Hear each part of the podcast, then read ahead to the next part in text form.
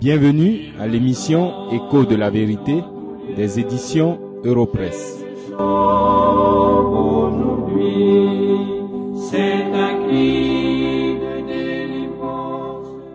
Dans l'étude des trois premiers versets de 1 Pierre chapitre 2, nous avons parlé de la croissance pour le salut. J'ai montré que cette croissance se caractérise par deux attitudes opposées. D'une part, il y a des choses et des attitudes à rejeter, d'autre part, il y a ce que nous devons désirer. Nous avons cela dans le verset 1 et dans le verset 2. Dans les versets que je vais lire, l'apôtre Pierre montre que Jésus-Christ est la pierre principale de la maison de Dieu, et que c'est notre attitude vis-à-vis de lui qui distingue les hommes les uns des autres. Suivez maintenant avec attention la lecture de 1 Pierre chapitre 2, versets 4 à 8. Approchez-vous de lui, pierre vivante, rejetée par les hommes, mais choisie et précieuse devant Dieu. Et vous-même, comme des pierres vivantes, édifiez-vous pour former une maison spirituelle, un saint sacerdoce, afin d'offrir des victimes spirituelles agréables à Dieu par Jésus-Christ. Car il est écrit dans l'Écriture, Voici, je mets en Sion une pierre angulaire, choisie, précieuse, et celui qui croit en elle ne sera point confus. L'honneur est donc pour vous qui croyez, mais pour les incrédules, la pierre qu'ont rejetée ceux qui bâtissaient est devenue la principale de l'angle, et une pierre d'achoppement et un rocher de scandale. Ils s'y heurtent pour n'avoir pas cru à la parole, et c'est à cela qu'ils sont destinés. L'apôtre nous enseigne ici par une illustration qui se résume en ces mots. Jésus-Christ, la pierre angulaire. Le passage que je viens de lire répond à trois questions. C'est à ces questions que nous allons répondre dans l'émission de ce jour.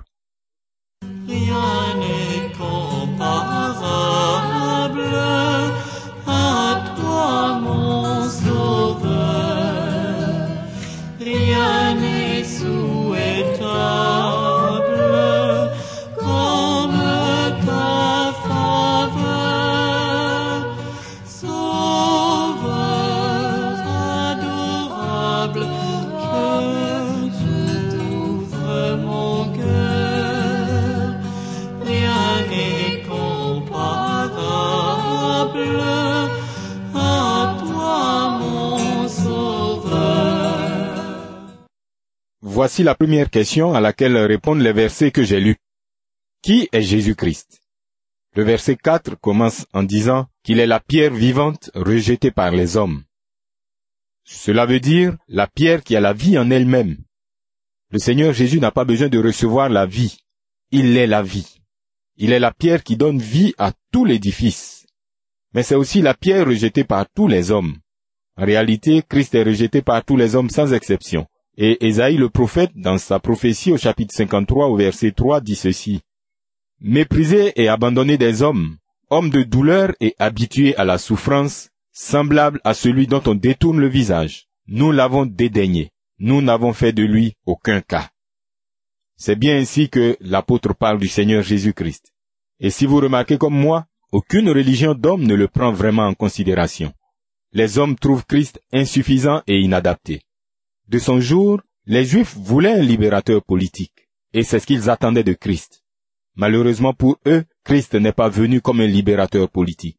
Il est venu comme celui qui devait mourir pour les péchés de son peuple. Il est venu comme celui qui devait chercher et sauver ce qui était perdu. Et c'est d'ailleurs pour cela que Christ a été rejeté par les Juifs. Il ne répondait pas à leur attente. Mes chers amis, ne soyez pas trop durs envers les Juifs, parce que c'est aujourd'hui la même attitude que les hommes ont vis-à-vis de Christ. Ceux qui disent partout Jésus, Jésus, qu'attendent-ils véritablement de lui? Ils ne sont pas intéressés par ce que Christ offre, ce que Christ est venu accomplir, le salut pour des pécheurs. Ils veulent un libérateur, politique d'abord, mais aussi un libérateur économique. Ils veulent quelqu'un qui les guérit de leur maladie, quelqu'un qui résout tous leurs problèmes de ce monde, quelqu'un qui les rend heureux ici-bas, avec leurs péchés. Et c'est pourquoi les hommes ne veulent pas de ce Christ. Mais ce n'est pas tout ce que l'apôtre Pierre dit.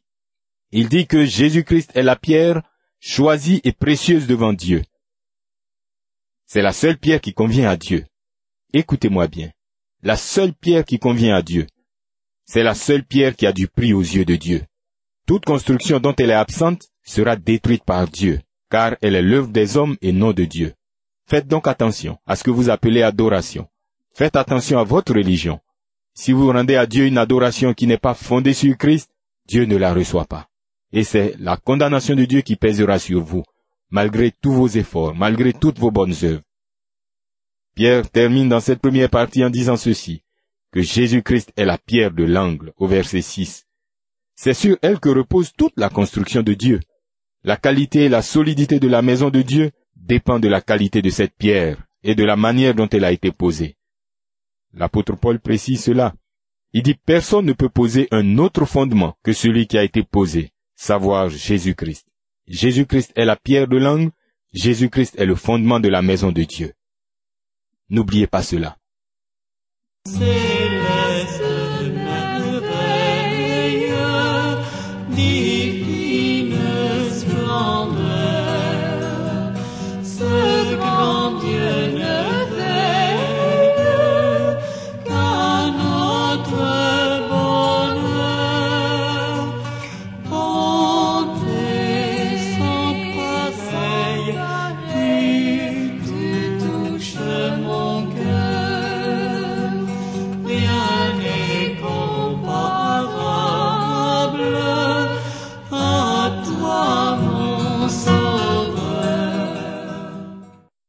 Les versets que j'ai lus répondent à une deuxième question, la voici. Qui est du peuple de Dieu? Le verset 4 dit d'abord qu'il s'agit de ceux qui s'approchent de Jésus-Christ. Chers amis, ce n'est pas un acte à poser une fois dans la vie, mais c'est une attitude continuelle et sans fin. On pourrait dire ceux qui ne cessent de s'approcher de Jésus-Christ. En fait, l'attitude de ces hommes est la réponse à l'appel de Jésus-Christ dans l'évangile de Matthieu au chapitre 11. Venez à moi, vous tous qui êtes fatigués et chargés, et ceux qui sont du peuple de Dieu ne se fatiguent pas de venir à Christ. Ils viennent sans cesse à Christ. Ils s'approchent de Christ en tout temps, dans la repentance et dans une foi sincère. Mais aussi, ceux qui sont du peuple de Dieu, c'est ce que l'apôtre qualifie de pierres vivantes. Il dit que ce sont des pierres qui ont reçu la vie de la pierre vivante. Les pécheurs qui appartiennent à Christ, les pécheurs qui sont du peuple de Dieu, n'ont pas la vie par eux-mêmes. Ils n'ont pas la vie d'eux-mêmes, mais ils ont reçu la vie de la pierre vivante. Ce ne sont plus des pierres éparses, des pierres qui peuvent à tout moment servir à n'importe quel usage, mais ce sont des pierres qui forment une maison spirituelle. Et cette maison spirituelle, c'est la véritable Église, qui est invisible. Et cette maison spirituelle adore en esprit et en vérité le Seigneur Jésus. Et dans cette maison spirituelle, ce qui est visible, ce qui est matériel, ce qui frappe à l'œil a très peu d'importance. Cela est un critère important pour apprécier la vérité des enseignements des différentes églises, des différentes dénominations, des différents groupes qui se réclament de Christ. À quoi donne-t-il de l'importance? Mais pour être plus précis, à qui donne-t-il de l'importance? La vie de cette maison spirituelle vient de l'Esprit de Dieu. Vous pouvez lire cela dans Éphésiens chapitre 4 et le verset 16. Mais ces pierres vivantes forment aussi un saint sacerdoce, comme nous le lisons au verset 5. Et les sacrificateurs de ce sacerdoce ne sont pas des sacrificateurs comme ceux de l'Ancien Testament. Ces sacrificateurs qui offraient des animaux, alors que ceux qui constituent le saint sacerdoce offrent des victimes spirituelles. Le peuple de Dieu offre à Dieu sa foi, son amour, ses louanges, sa reconnaissance. Ce ne sont pas ses œuvres méritoires, mais ce que Dieu lui-même produit en lui. Oui, cette foi, cet amour, ces louanges sont imparfaits, mais ils sont rendus agréables à Dieu par Jésus-Christ.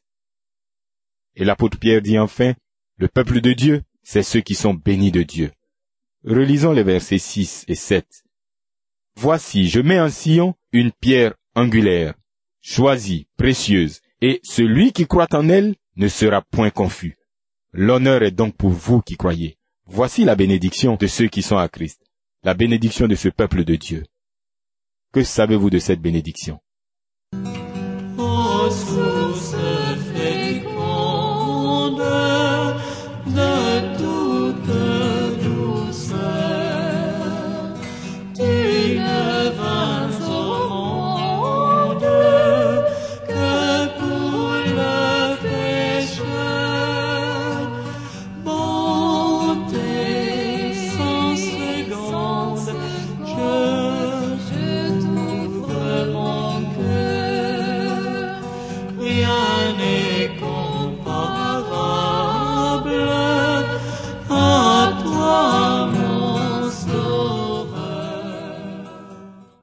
Voici la dernière question à laquelle répondent les versets que nous avons lus.